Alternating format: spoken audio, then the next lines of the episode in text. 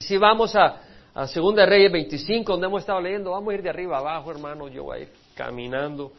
Lo que podemos decir es de que Jerusalén había sido sitiada en el noveno año, el décimo mes y en el décimo día por Nabucodonosor, rodeó la ciudad con su ejército y en el onceavo año, en el cuarto mes, en el noveno día, abrió la brecha después de un año y medio y entró el ejército de Babilonia a destruir, a violar mujeres, matar mujeres, niños, hombres.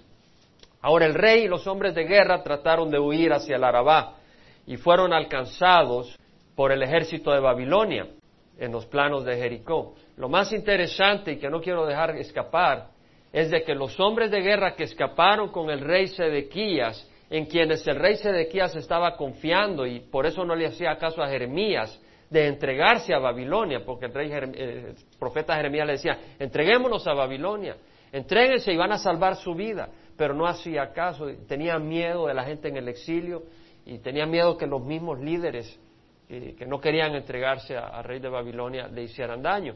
Estos hombres que huyeron con el rey, cuando vino el ejército de Babilonia detrás de Sedequías, estos hombres de guerra se apartaron del lado del rey y agarraron a Sedequías, lo llevaron a Ribla, llevaron a sus hijos, lo mataron enfrente de él, a él le sacaron los ojos, lo llevaron con, con cadenas de bronce. Pero si usted ve en el 2 Reyes 25, capítulo 25, versículo 5, dice, el ejército de los cardeos persiguió al rey y lo alcanzó en los llanos de Jericó y todo su ejército se dispersó de su lado. Estoy seguro que este hombre que había consultado con Jeremías, ¿qué dice el Señor?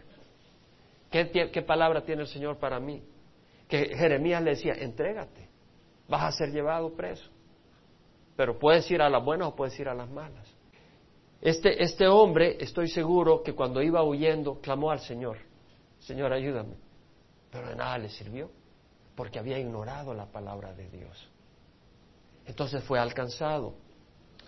Eh, no solo eso, confió en sus hombres, pero también fue en vano, porque esos hombres le abandonaron. Se quedó solo, en manos de su enemigo. Entonces recordemos lo que dice el Señor. Al de firme propósito guardarás en perfecta paz. Confía en Jehová para siempre, porque Jehová, Jehová tenemos una roca eterna. Tienes que ser firme en quien confías, independiente de las circunstancias. Tienes que confiar firmemente en el Señor y no tambalear, porque al de firme propósito guardarás en perfecta paz. Confía en Jehová, porque en Jehová, Jehová tenemos una roca eterna. Según de Timoteo tenemos el caso de Pablo, el apóstol Pablo, que dice, en mi primera defensa nadie estuvo a mi lado, todos me abandonaron, que el Señor no lo tenga en cuenta, dijo, corazón misericordioso, pero Dios estuvo conmigo y me fortaleció, para que por medio de mí se cumpliera la proclamación, cabalmente la proclamación del mensaje, que todos los gentiles huyeran, y fui librado de la boca del león. Y el Señor me librará de toda obra mala y me traerá salvo a su reino celestial, a Él sea la gloria por los siglos de los siglos. Amén. Vemos a un hombre que había sido abandonado por los mismos hermanos en la fe.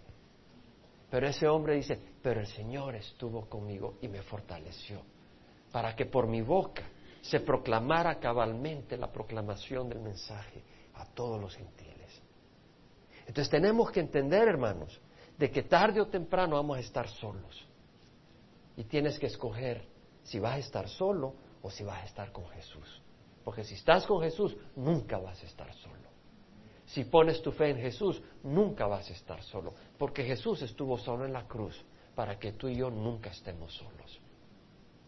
Pero no pongas la fe en ninguna carne, en ningún hombre, en ninguna mujer, en ninguna organización. Todos tarde o temprano te pueden dar la espalda. Pero Jesús nunca te dará la espalda. Pon tu fe en Jesucristo. Bueno, si vamos a Jeremías, capítulo 41, donde hemos leído y vamos a volver a leer un poco, en el versículo 1 dice que en el séptimo mes fue Ismael, hijo de Netanías. Ismael, bueno, lo que ocurre es que a la caída de Jerusalén, que fue en el cuarto mes, y entró eh, Babilonia y trae gran destrucción, el, rey Nabucodonosor manda al capitán de la guardia, Nabuzaradán, en el quinto mes para prenderle fuego al templo, para prenderle fuego al palacio, para prender fuego a las casas. y para llevarse a aquellos que se habían pasado al ejército de Babilonia, de acuerdo a la recomendación de Jeremías, para llevárselos al exilio a Babilonia. Ese era el plan eh, de Nabuzaradán, llevárselos a, a Babilonia. Ahora, él dejó algunos en la tierra, dejó a los más pobres de la tierra y les repartió Nabuzaradán tierras y viñas, porque no quería que la tierra quedara salvaje. Entonces dejó a los más pobres y también había hombres de guerra, aquellos que lograron escapar, que se apartaron de Sedequías y que lograron algunos escapar y tal vez algunos que no estaban atrincherados en Jerusalén durante el sitio. Estos hombres de guerra vinieron ante Gedalías, que había sido designado como gobernador, y Jeremías, que había sido librado, había sido dejado libre por Nabucodonosor, que tenía libertad para ir a donde quisiera, ya sea a Babilonia y recibir el apoyo de, de Babilonia, porque había hallado favor por la gracia de Dios ante Babilonia, Jeremías también se quedó con el pueblo ahí en Judá. Ahora, en, Gedalías se quedó en Mizpa. Fue ahí donde él quiso quedarse. Ahora, en esta, en esta situación, en este contexto, los hombres de guerra habían venido a presentarse ante Gedalías y decir, eh, aquí estamos estamos en el campo y sabemos que ha sido asignado como gobernador y quiero que sepamos que aquí estamos y reconocemos tu posición y él reconoció que ellos estaban ahí y dentro de ellos estaba Isaí, eh, Ismael, que era uno de los eh, miembros de la familia real y que también era de los oficiales principales del rey Sedequías antes de que fuera llevado al exilio. Ahora, este Ismael viene a, a, Mispa, a donde está eh, Gedalías, y viene con diez hombres y mientras están comiendo pan asesina a Gedalías y asesina a los hombres eh, de guerra eh, caldeos que estaban ahí con eh, Gedalías y también asesina a algunos de los judíos que estaban ahí comiendo pan con Gedalías. Ahora sabemos de que este Ismael había sido contratado por Baalis, el rey de Amón. Lo había enviado a matar a Gedalías. porque Tenía su propósito, quería eh, tener el beneficio de tener a esta gente eh, y, pues que no, no estuviera Israel prosperando. Era enemigo del pueblo de Israel y quería que la gente que había quedado se pasaran al rey de Amón, a Baalis. Vemos ese contexto. Ahora, este eh, Ismael fue un asesino, no solo asesinó a esta gente que estaba ahí, eh, sabíamos, y lo hemos mencionado ya el domingo pasado, yo espero que esta historia ya haya estado registrando en su mente, eh, muchos habían huido hacia Amón, hacia Moab y hacia Edom, y estos habían regresado cuando se dieron cuenta que Gedalías había quedado como gobernador y que Babilonia había permitido un remanente permanecer en Judá. Entonces esta gente estaba ahí en el área. Ahora, Gedalías había sido asesinado, ¿estamos hasta ahora en la historia? Gedalías había sido asesinado y vienen 80 hombres de Silo, de Samaria, de Siquem, Siquem vienen a, ofrecer incienso y ofrendas de cereal al templo. Y en el camino pasan por Mizpa y este hombre Ismael, que había asesinado a Gedalías y a estos hombres, viene y los saca, sale al encuentro de ellos y los trae a la ciudad y en la ciudad los trata de matar a los 80 logra matar a 70 y 10 más de estos israelitas. Clama y dice, no nos mates, tenemos depósitos de aceite, eh, de, miel, de trigo y de cebada, no nos mates, te vamos a decir dónde está. Entonces le salvó la vida porque ellos le dijeron dónde había depósitos de aceite. Pero de ahí este hombre Ismael se lleva cautivo a todo el pueblo que estaba ahí, a todo el remanente, con el propósito de llevarlos a Amón, la tierra de idolatría. Ahora, Joanán, uno de los líderes, de los capitanes de tropas, de los líderes de tropa, de los jefes de tropa, junto con otros, cuando se dieron cuenta del mal que había hecho Ismael, vinieron y se encontraron con él. Ahora él ya llevaba al pueblo remanente camino hacia Amón y había pasado hacia eh, Gibeón, en el estanque de Gibeón, y ahí se encuentra con ellos, eh, Joanán con los hombres de guerra, y Ismael huye con ocho de sus hombres eh, hacia Amón. Y el pueblo que iba cautivo se regocijó al darse cuenta, al darse cuenta eh, de que venía Joanán y los venía a liberar. Ahora, Joanán agarra a este pueblo y por supuesto a Jeremías también y se pasa hacia el área de Belén, a la contigua Belén, con el propósito de irse a Egipto.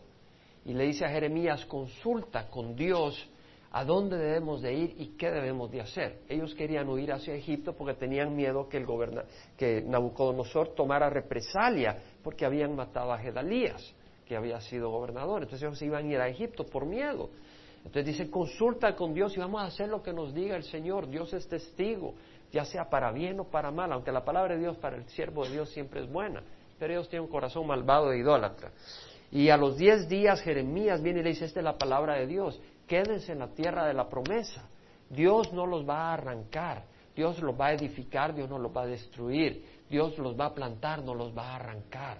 Pero si deciden irse a Egipto por desobedecer, Dios los va a arrancar y los va a destruir. Y así como trajo la espada, como trajo el hambre y como trajo la pestilencia, traerá hambre, espada y pestilencia contra ustedes en Egipto y ahí morirán. Solo unos cuantos lograrán escapar para regresar y que sigan, sean testigos y para que otros conozcan cómo Dios ha tratado con ustedes por su desobediencia. Esta es la historia. Eh, lo que resulta es de que viene el, cuando eh, Jeremías le da esta información eh, la palabra de Dios a este remanente, a Joanán y a los líderes, dice mentiras. Dios no ha hablado a través tuya. Lo que pasa es que Baruch, tu secretario, tu asistente, quiere que el rey de Babilonia venga y nos mate o nos lleve al exilio. No quiere que huyamos, quiere destruirnos. Tenía un pensamiento malvado esta gente pensando que esa era la idea de Baruch, que era un siervo de Dios también, asistente de Jeremías. Y Jeremías viene y le dice, ¿sabes qué? va a venir el juicio. Ellos dicen, no, vámonos a Egipto. Y se van a Egipto y se llevan a Jeremías y se llevan a Baruch a Egipto. Conocemos ya la historia, la hemos leído. Y Dios me dio la gracia de poder dársela, porque tengo cien mil cosas en la mente. Pero Dios en su gracia lo permite. Quiero hacer observaciones porque tengo el deseo de terminar el estudio de hoy. Ismael fue un lobo y Joanán fue un falso pastor. Yo quiero darles a ustedes el perfil de los lobos y de los falsos pastores. Porque es importante, es importante, ya sea en esta iglesia o en otra iglesia. Y si vemos, Ismael trabajó a sueldo. A él le interesaba lo que podía sacar de esto. Si usted se va en Jeremías capítulo 40, versículo 14, dice, ¿sabes que Baal rey de los hijos de Amón ha enviado a Ismael, hijo de Netanías, para quitarle la vida? Este hombre buscaba ventaja. Baal, el rey de Amón, obviamente lo estaba contratando y le iba a dar favores a cambio de que traicionara al pueblo de Israel. Entonces vemos de que un lobo trabaja a sueldo. ¿Qué puedo sacar de ello? Recibe instrucciones no de Dios, no de la palabra de Dios, recibe instrucciones de otro reino, del reino de la oscuridad, aunque parezca ángel de luz. Y así vemos cuando los intereses y las enseñanzas de una organización, ponga atención, los intereses y las enseñanzas de una organización religiosa son distintas a la voluntad y a la palabra de Dios. Esas enseñanzas vienen de otro Señor y esa gente sirve otro Señor. ¿Se da cuenta de lo que estamos diciendo? Cuando las enseñanzas, cuando los intereses no son de acuerdo a la palabra de Dios, no a la palabra de Dios distorsionada, porque hay muchos que distorsionan la palabra de Dios. Pero aquí la abrimos, no se la traducimos, la abrimos, no se la distorsionamos. Cuando la enseñanza no es de acuerdo a la palabra de Dios, de acuerdo a la psicología, de acuerdo a la organización, de acuerdo a las nuevas tradiciones, entonces ya no es de acuerdo a la voluntad de Dios, está siguiendo a otro Señor. Es un lobo. Veamos también que acá el, lobo asesina al líder, al pastor puesto por Dios. Gedalías fue puesto por Dios a través de Nabucodonosor. Dios le había dicho, Nabucodonosor es mi siervo, lo dice en la Biblia varias veces, aunque él no era necesariamente eh, creyente, aunque por algún momento le dio la gloria a Dios. Pero vemos de que en todo rebaño del Señor, quiero que sepa que en todo rebaño del Señor, donde están los pastores de Dios, hay lobos tratando de destruir al pastor. Los hay. Él trata y destruye al líder puesto por Dios. No solo eso, también vemos de que Él mata a 70 de los 80. ¿Por qué no mató a los otros 10 simplemente porque le podían ofrecer algo a él. Era la única razón por que no las destazó. Ve en las ovejas un potencial, un beneficio para él. Poco más del diezmo. No es realmente un amor sincero. ¿Verdad? ¿Por qué mató a las setenta? Porque era una amenaza, un peligro a sus metas y sus objetivos. Vemos el perfil de un lobo. Destruye a las ovejas, a los israelitas que vienen de Siquem por esa razón. Toma cautivo al pueblo. Vemos que el pueblo termina cautivo de este hombre. ¿Se acuerdan en Guyana? Donde este hombre, Jim Jones, hizo que se suicidaran tantos. Y tenemos en, en Texas el otro ejemplo. Y tenemos muchos casos. ¿Cuántos? Le voy a decir algo con el peligro de ofender. Que Dios me dé sabiduría porque no todo lo que uno recibe es de darlo. Pero le voy a decir algo. Cuando yo recibí a Cristo, fui libre. ¿Qué quiero decir? Yo ahora que conozco a Cristo, yo puedo ir a cualquier iglesia de cualquier denominación porque tengo a Cristo y no tengo miedo. Porque puedo distinguir la verdad de la mentira. No soy esclavo de un grupo que me dice qué puedo creer y qué no puedo creer. El Evangelio te libera. Además, vemos que el lobo trata de sacar a las ovejas de la tierra de la promesa y llevarla a la tierra de idolatría. Cuidado cuando hay pastores que lo que hacen es llevarte a la tierra de idolatría. Esos no son pastores de Dios. Y vemos también que el pastor que no es verdadero, que no es de Dios, huye y abandona al rebaño. ¿Qué pasó con Ismael cuando vio a Johanán que venía hijo de Careta o Caretea, que venía con los otros hombres de guerra? ¿Qué hizo? Huyó. A él no le importan las ovejas, era su ventaja, punto. Y en el momento que tenía que escapar, huyó, y huyó no hacia Dios, huyó hacia su rey, al rey de Amón, Baalis. Y si agarramos la palabra del Señor, agarramos Ezequiel 34.1.6, vino a mí la palabra de Jehová diciendo, Hijo de hombre, profetiza contra los pastores de Israel. Profetiza y di a los pastores, así dice el Señor Jehová. Hay de los pastores de Israel que se apacientan a sí mismos, se alimentan a sí mismos. ¿No deben los pastores apacentar el rebaño? Esa es la responsabilidad, alimentar el rebaño. Y es lo que hablamos en nuestro folleto que hemos escrito, la importancia de eso. Coméis la grosura ¿De dónde viene la grosura? De las ovejas que se han comido. Os habéis vestido con la lana, con la lana de las ovejas. Lo que están buscando es la lana de las ovejas, no ministrarles. Y es cierto, es cierto. Algunas iglesias, los pastores quieren ver una iglesia muy grande porque ahí hay mucho dinero. Y es un peligro. Degolláis la oveja engordada, pero no apacentáis el rebaño. Las débiles no habéis fortalecido fortalecerlas con la palabra, con el amor de Dios, con la verdad. La enferma no habéis curado. ¿Cómo vas a curar con tradiciones? Tienes que curar con la palabra de Dios, que es la que sana. La perniquebrada no habéis vendado. La descarriada no habéis hecho volver. Ves a las ovejas descarriadas mientras las tengas en el templo, no importa. No, amigo. Si tú estás descarriado aquí en esta congregación, se te va a ayudar a que te encamines en el camino del Señor lo vas a recibir desde el púlpito y lo vas a recibir de otros hermanos, porque este no es un performance, no es un acto artístico. Aquí hay una iglesia viva y hay hermanos y hermanas que tienen a Cristo Jesús y que van a buscar ser fieles a Dios y si ves que estás descarriado, te van a tratar de ayudar. No van a ignorar tu, tu desorden. La perdida no habéis buscado, sino que la habéis dominado con dureza y con severidad, y han sido dispersadas por falta de pastor, y se han convertido en alimento. Es decir, son pastores, pero no hay pastor. Se han convertido en alimento para toda fiera del campo, se han dispersado, mis ovejas andaban errantes por todos los montes y por todo collado alto, mis ovejas han sido dispersadas por toda la faz de la tierra, sin haber quien la busque ni pregunte por ellas. El Señor Jesucristo encontró un rebaño como ovejas sin pastor y tuvo compasión.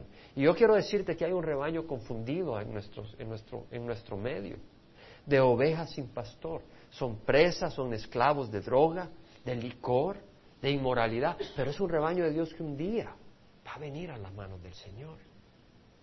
Pero ahí anda dispersos para mientras, andan errantes, sin luz, ni guía, ni conocimiento espiritual. Yo estaba ahí, sin guía ni dirección espiritual. Porque los que hay no son verdaderos pastores, se autodenominan sacerdotes y se ponen encima del pueblo de Dios. Y hay otros pastores que no se denominan sacerdotes, pero que no alimentan ni velan por el rebaño. Ahora, quiero decirte, y lo que he dicho sé que es una bomba atómica para algunos, pero quiero elaborar un poco sobre esto, con la gracia del Señor. En Oseas 4:6 dice el profeta, mi pueblo es destruido por falta de conocimiento. Por cuanto tú has rechazado el conocimiento, yo también te rechazaré para que no seas mi sacerdote. Eso yo lo he leído. Cuando yo recibí a Cristo y empecé a leer la Biblia, porque Dios me puso una gran hambre por su palabra, nunca se me olvida reflexionar en la guerra civil del Salvador y leer este versículo y yo sabía que estaba diciendo Dios para mi pueblo salvadoreño. Yo sabía que Dios estaba diciendo, ustedes no alimentaron el rebaño de Dios y los voy a quitar de sus manos y se los voy a dar a unos verdaderos pastores. Yo sé, yo tenía deseo de gritar eso a todo volumen. Y en Oseas 6.3 dice el profeta, conozcamos, esforcémonos por conocer a Jehová. Su salida es tan cierta como la aurora y Él vendrá a nosotros como la lluvia, como la lluvia de primavera que riega la tierra. El propósito es conocer a Dios. ¿Cómo vas a conocer a Dios si no es a través de su palabra y a través de la obediencia de su palabra? Y experimentar el poder de Dios. En Efesios 4, si tú te vas al libro de Efesios, leemos que Dios en el Nuevo Testamento no dio sacerdotes a la iglesia, dio pastores. Vaya al libro de Efesios, capítulo 4, versículo 11. Veamos qué dio Dios a la iglesia.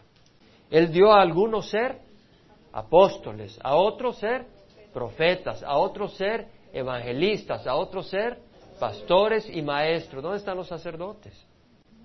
No están. Dio pastores y maestros. Hay una diferencia entre pastor y maestro. Un pastor debe ser maestro.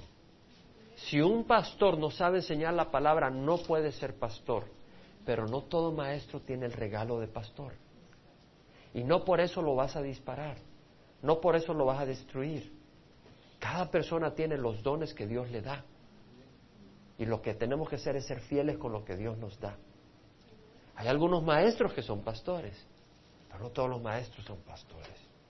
Amén. Tenemos. Ahora vemos que el propósito es a fin de capacitar a los santos para la obra del ministerio. ¿Quién es el que hace la obra del ministerio? Es la iglesia. Fue la iglesia la que el sábado anduvo allá en Anaheim compartiendo el amor del Señor. Es la iglesia que hace reuniones y ministra al vecino o a la otra persona, a la fulana o a la mengana. O en el trabajo, es la iglesia. Entonces Dios ha provisto estos regalos y estos siervos para capacitar a los santos para la obra del ministerio, para la edificación del cuerpo de Cristo, para enriquecer, fortalecer el cuerpo de Cristo. No dice sacerdotes.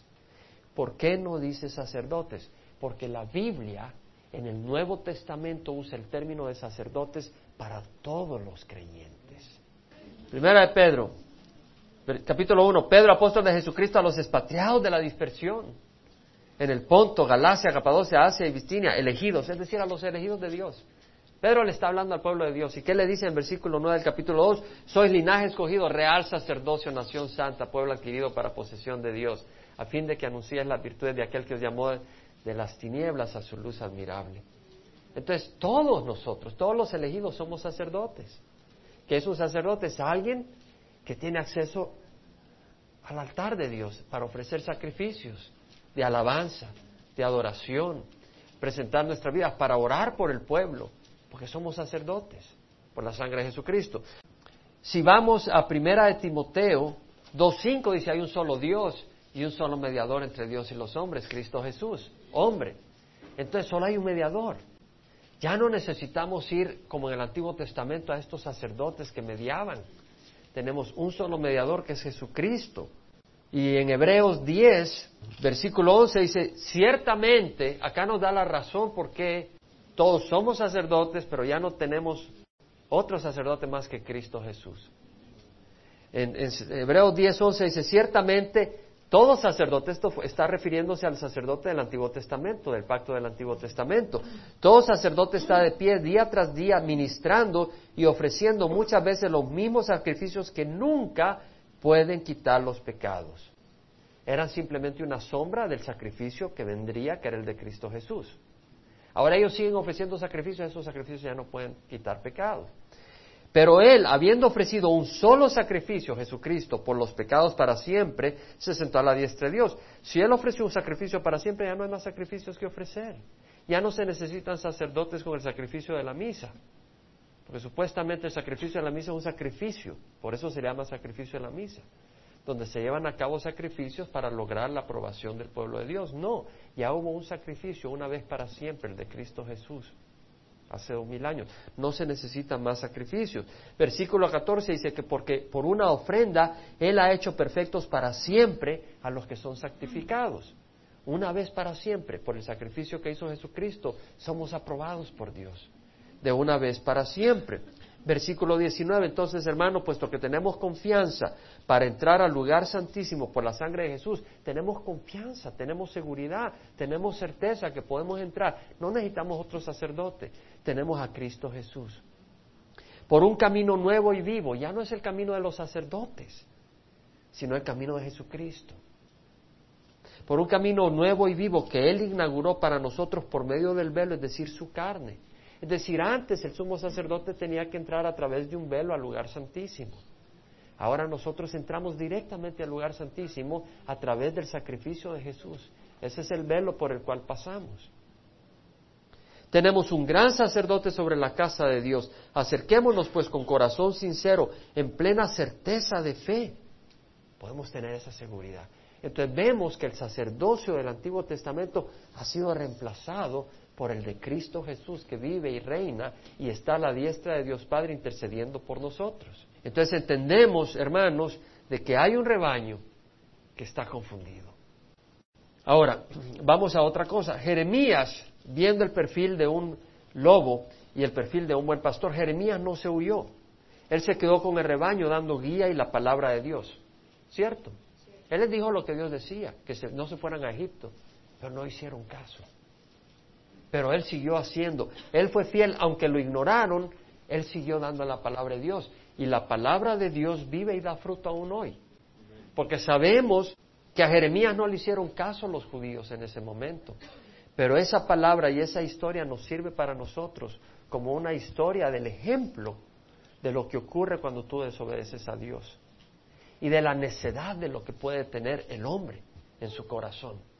El hombre puede ser necio contra Dios, puede ser muy religioso, pero está rechazando la palabra de Dios. Y en Corintios, 1 Corintios 10, 11, dice Pablo, estas cosas, la historia del Antiguo Testamento, del judío, le sucedieron como ejemplo y fueran escritas como enseñanza para nosotros, para quienes ha llegado el fin de los siglos. Estas cosas han sido escritas para que nosotros aprendamos y nos demos cuenta del peligro de la desobediencia.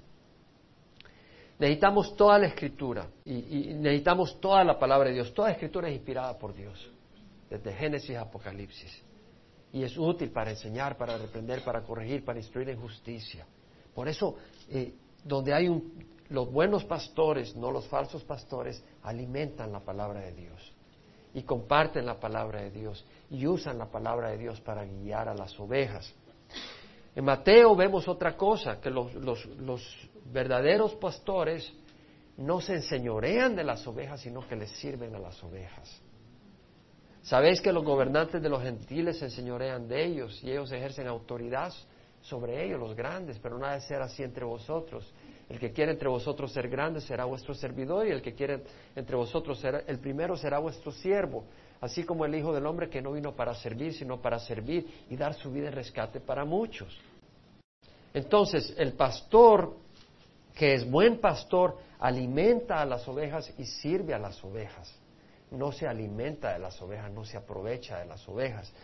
Tenemos el caso del shepherdism, que le llaman, que es un movimiento donde en algunas iglesias hay pastores donde ejercen una influencia tan sólida, tan no, no buenas, pero rígida, que si tú te quieres casar, él te tiene que decir con quién te vas a casar.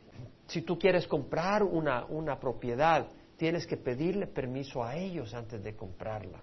O si tú quieres vender, eh, eh, existe ese, ese dominio, pero ese no es el pastorado que Dios ofrece. Ahora, un momento. Eso no quiere decir que los pastores, porque tenemos el otro extremo, donde los pastores son títeres de la congregación, donde los pastores son esclavos de la congregación, no siervos de la congregación. Hay una diferencia. El pastor está llamado a ejercer guía y no a ser cómplice del error en la congregación. Y usted va a tener de mí, porque yo busco hacer eso, es no ser cómplice del error en la congregación. Si hay cosas que no están correctas, usted va a tener en mí a alguien que va a ser franco. Porque Dios nos llama a no ser complacedores de hombres, sino a buscar la gloria de Dios.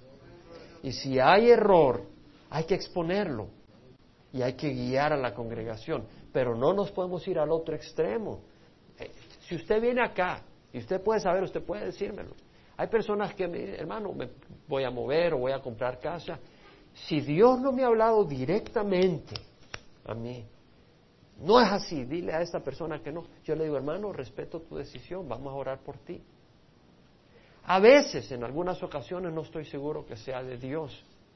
No estoy hablando por decisiones que estén tomando ahora, lo digo para clarificación. Pero en el pasado hay hermanos que han tomado alguna decisión de irse o, de comprar aquí o allá. yo no estoy seguro que es de Dios. Aun cuando he bautizado, ha habido casos cuando me ha tocado bautizar, cuando no he estado seguro de la sinceridad del corazón de la persona. Y sin embargo, he dicho, Señor, tú juzga, yo no voy a juzgar. Porque pues solo Dios es el que sabe todo. ¿Verdad? Cada uno tiene su responsabilidad. Pero guiamos y oramos. Ahora, si vamos al libro de Hechos, capítulo 20, rápidamente, hermanos, vemos los lobos. Pablo dice en el capítulo 20, versículo 29, cuando va camino a Jerusalén en el tercer viaje misionero, que pasa por Mileto y llama a los ancianos de Éfeso, dice, sé que después de mi partida vendrán lobos feroces entre vosotros que no perdonarán el rebaño. Salen lobos de las mismas congregaciones y que de entre vosotros mismos se levantarán algunos hablando cosas perversas para arrastrar a los discípulos tras ellos. Vemos que no dice que son escogidos de Dios, vemos que se levantan ellos mismos. De entre vosotros mismos se levantarán algunos hablando cosas perversas para arrastrar a los discípulos tras ellos. Estad alerta, recordando que por tres años, de noche y de día, no se de amonestar a cada uno con lágrimas. Ahora os encomiendo a Dios y a su palabra, que es poderosa para edificaros y daros herencia entre los que están siendo santificados. Entonces vemos eh, que Pablo los encomienda a la palabra de Dios a Dios que es poderoso y a su palabra. Pero vemos acá el peligro que hay en las congregaciones y tenemos que tener cuidado. Eh, Pablo era un siervo que se dedicaba a enseñar la palabra. En el capítulo 20, versículo 20 dice, no rehuí declarar a vosotros nada que fuera útil ni de enseñaros públicamente. Hermano, el pastor no es el, no es la persona que va a hacer todas tus necesidades que tú necesitas. Él no simplemente es alguien que vela por tu dirección espiritual y que te enseña. Pero Él no es Dios. Nunca te equivoques. Es decir, no esperes del pastor lo que solo Dios te puede dar. No esperes de tu cónyuge lo que solo Dios te puede dar. Hay relaciones matrimoniales donde a veces una persona está esperando del cónyuge lo que solo Dios te puede dar. Y hay un infierno porque la persona está esperando eso de su cónyuge y se vuelve un infierno. El único que puede satisfacer el vacío de tu corazón es Jesucristo. Esa no es excusa para que uno no cumpla su deber con su cónyuge, de amarlo y de respetarlo, o de amarla y respetarla y de servirle. Hay que hacerlo. Pero no podemos esperar lo que solo Dios nos puede dar de otra persona. Vemos el corazón de Pablo. Y si vamos a, a, Salmo 78, Versículo 70, Pablo, eh, el Señor dice, escogí también a David su siervo. Escogió, perdón. El salmista escribe, escogió también a David su siervo. Está hablando de Dios. Dios escogió también a David su siervo. El pastor es un siervo de Dios. No es un siervo de otro rey. Lo tomó de entre los apriscos de las ovejas, lo trajo de cuidar las ovejas con sus corderitos para pastorear a Jacob su pueblo y a Israel su heredad. Y él los pastoreó según la integridad de su corazón y los guió con la destreza de sus manos. El pastor de Dios debe de caminar con integridad en su corazón. los pastores del rebaño, que son de Dios, y además con la destreza de sus manos. ¿Qué quiere decir? Con las habilidades que Dios le da, con los dones que Dios le da. Y en Juan 10, 10 al 14, leemos al buen pastor. Jesús dice, el ladrón solo viene para robar, matar y destruir. Yo he venido para que tengan vida y las tengan en abundancia. Entonces, la palabra de Dios es el alimento que tú necesitas para disfrutar la abundancia. Hermanos, en el camino del Señor se pasan pruebas, se pasan pruebas, pero Dios está ahí con nosotros. Y la vida con Cristo no se puede comparar con la vida sin Cristo. Dice el Señor, yo soy el buen pastor, el buen pastor da su vida por las ovejas. El que es un asalariado, que no es pastor, que no es el dueño de las ovejas. Él cuando ve venir al lobo abandona las ovejas y huye. Y el lobo viene, las arrebata y las dispersa. Él huye porque no le importan las ovejas, él trabaja solo por sueldo. Eso es lo que dice el Señor. Y Jesús es el pastor que da su vida por las ovejas. Y los pastores del Señor porque Dios usa pastores. Vimos que levantó a David como pastor de su pueblo. Entonces vemos en Efesios de que Dios tiene pastores para su pueblo. Pero son una extensión de Dios. O sea, son un instrumento que Dios usa.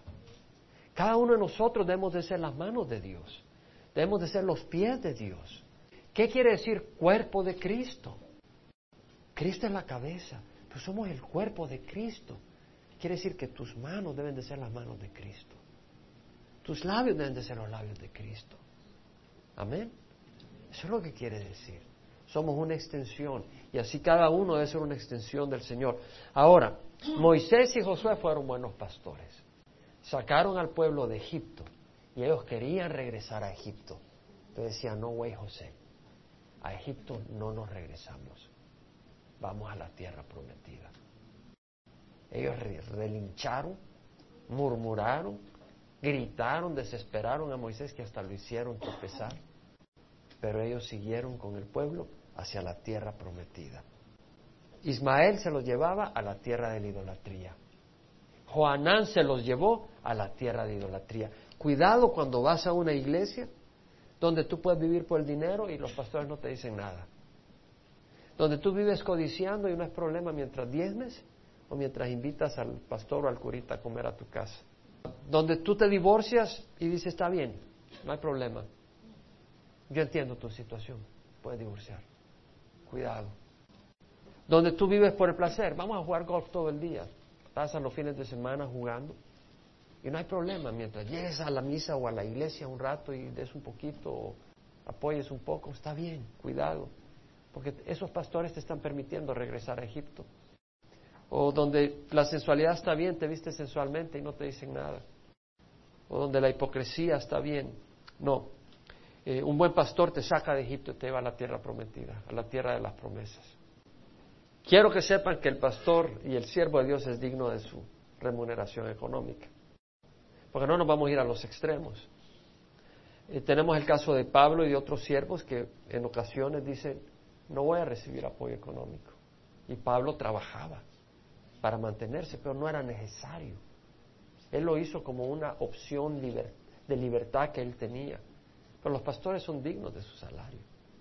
En 1 Timoteo 5, 17, 19, apúntelo nomás, porque no vamos a entrar en mucho detalle. Dice: Los ancianos que gobiernen bien sean considerados dignos de honor, principalmente los que trabajan en la predicación y en la enseñanza, porque la Escritura dice: No pondrás bozal al buey cuanto tría, y el obrero es digno de su salario. Ahora es interesante que yo hace poco escuché esto de alguien que decía, acuérdate, el obrero es digno de su salario, pidiendo un apoyo económico, no dentro de esta congregación. Y esa persona no era digna de ese salario. Y puedo ver yo en mi corazón que esa persona está haciendo las cosas para recibir el apoyo económico. Entonces es una persona sueldo. Vemos la diferencia. Es decir, una cosa es, hermano, yo aquí sirvo no por dinero, pero eso no quiere decir a que no tenga derecho a remuneración económica. Y eso es distinto a alguien que sirva por dinero, porque entonces tu motivación está equivocada. Y es un peligro. Y además dice, no admitas acusación contra un anciano a menos que haya dos o tres testigos. Es decir, los pastores son dignos de honor. Pero también tenemos que cuidarnos de los falsos pastores y de los lobos. Ahora, si vamos a Jeremías capítulo 44, vemos, y voy a mencionar la historia de nuevo, cuando van a Egipto, empiezan a quemar incienso y a ofrecer sacrificios a la reina del cielo, era un ídolo, eran dioses falsos. Y Jeremías viene y les dice, ustedes han desobedecido, insisten en la terquedad, insisten en la idolatría, y Dios los va a destruir. Ustedes han oído de la espada, del hambre, de la pestilencia. Les va a venir la espada, el hambre y la pestilencia. ¿Por qué le dijo Jeremías eso? Para que se arrepintieran. ¿Y sabe qué hicieron? Se endurecieron en su idolatría. Y lo vemos en Jeremías 44, que le contestaron, versículo 16. En cuanto al mensaje que nos has hablado en el nombre de Jehová, no vamos a escucharte. Hay gente que no quiere escuchar la palabra de Dios sino que ciertamente cumpliremos toda palabra que ha salido de nuestra boca y quemaremos sacrificios a la reina del cielo. Hermanos, Dios no tiene mujer de esposa. Dios no necesita intimidad con una mujer para procrear. Dios crea por el poder de su palabra. Él no está solo. El Padre tiene al Hijo y al Espíritu Santo, no necesitan mujer. Dios no tiene mujer. Hay un rey en el cielo, no hay una reina. Y vemos acá que esta es de raíz idólatra. Y hay muchos ahora que le ofrecen sacrificios a la reina del cielo. Y sin darse cuenta se la están ofreciendo a demonios. Porque no existe una reina del cielo que venga de Dios. No estoy diciendo que la Virgen María, la Virgen María fue la mujer que Dios usó para traer a Jesús al, mundo. Y fue una mujer bendita, bendecida, humilde, sencilla, sacrificada. Pero ella misma dijo, bendito sea Dios mi Salvador. Dios no la salvó de la pobreza, Dios no la salvó del sufrimiento, la salvó del pecado. Porque dice la palabra que todos hemos pecado y nos hemos quedado cortos de la gloria de Dios. Pero ella fue una mujer de fe, una mujer valiente, una mujer entregada a Dios. Y si ella viera, porque ella está en la presencia de Dios, ella no ve lo que se está haciendo acá. Si ella viera todo lo que se hace con ídolos, incienso y velas que se queman en su nombre, ella estaría derramando lágrimas. Pero hay demonios que aparecen sobrenaturalmente en, apariciones y lleva a mucha gente al engaño. ¿Por qué? Porque han rehusado oír la palabra de Dios.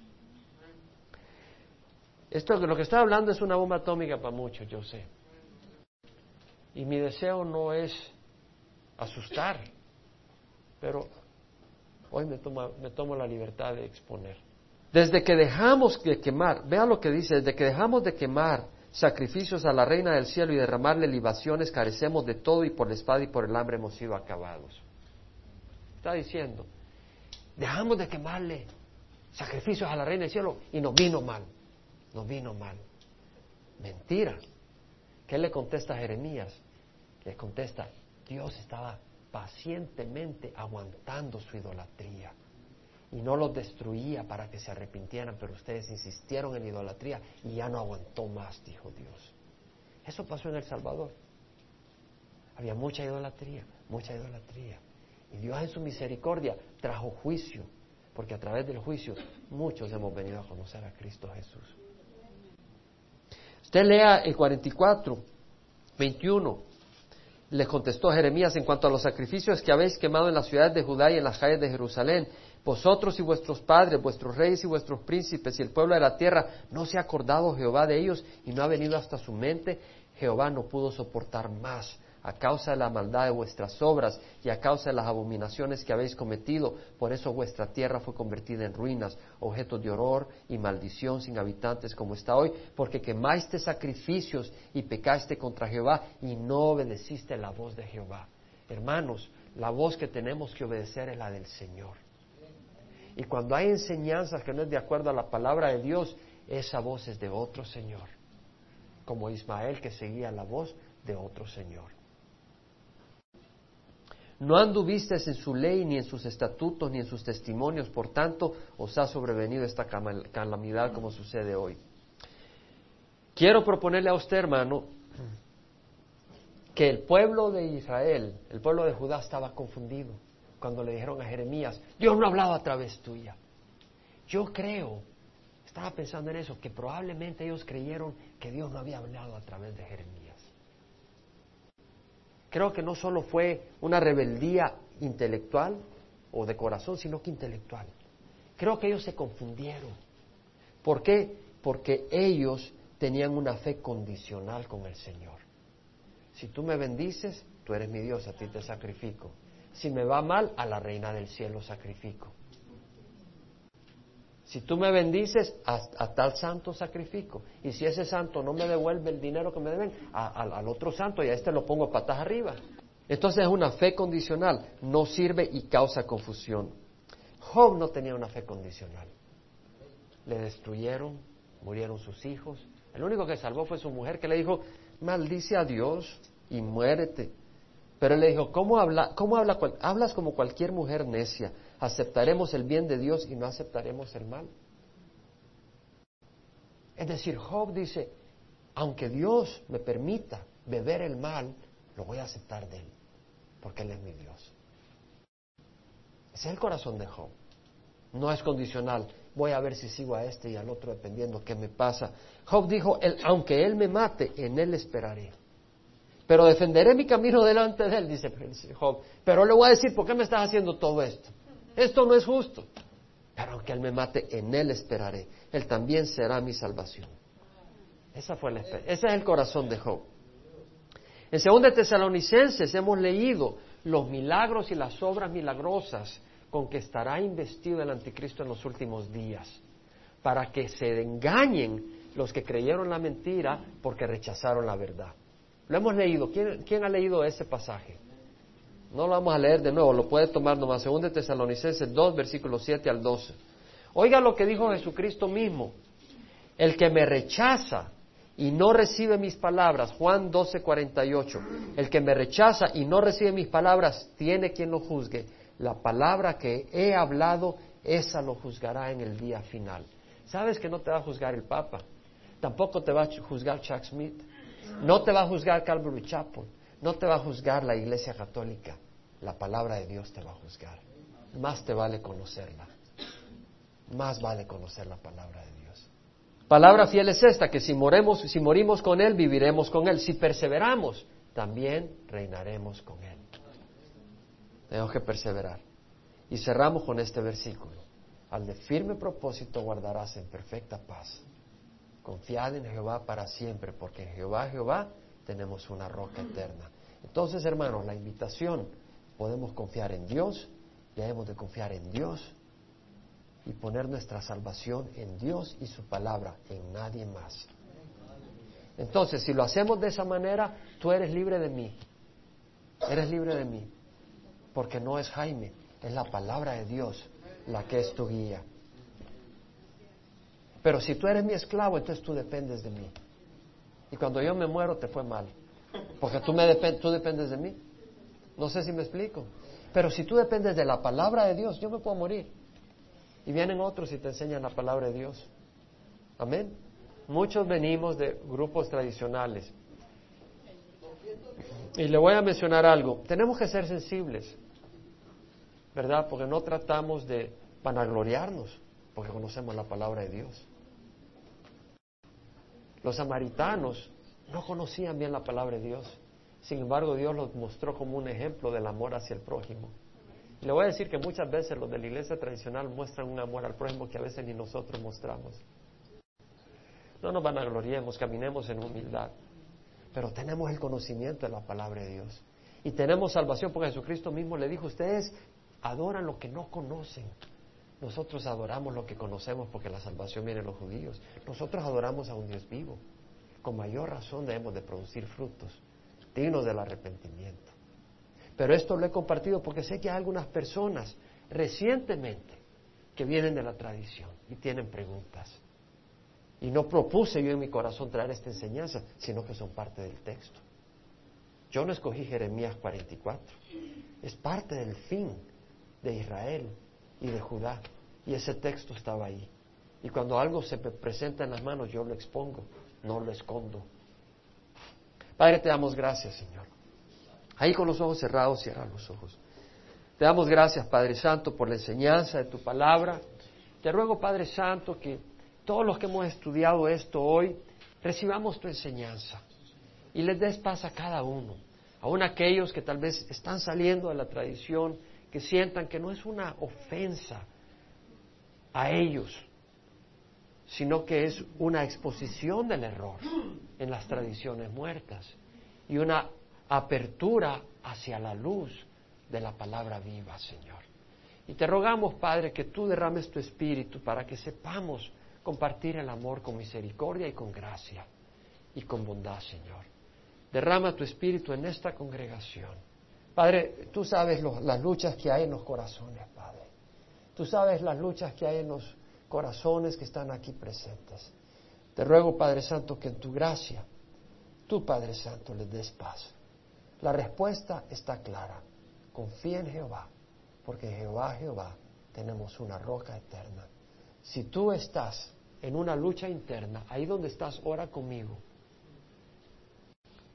Padre Santo, hoy pongo mi fe en ti, en ti, con un propósito firme no como las olas que van y vienen. Señor, hoy me entrego a ti. Dale paz a mi corazón. Guíame en nombre de Jesús. Amén. Señor les bendiga.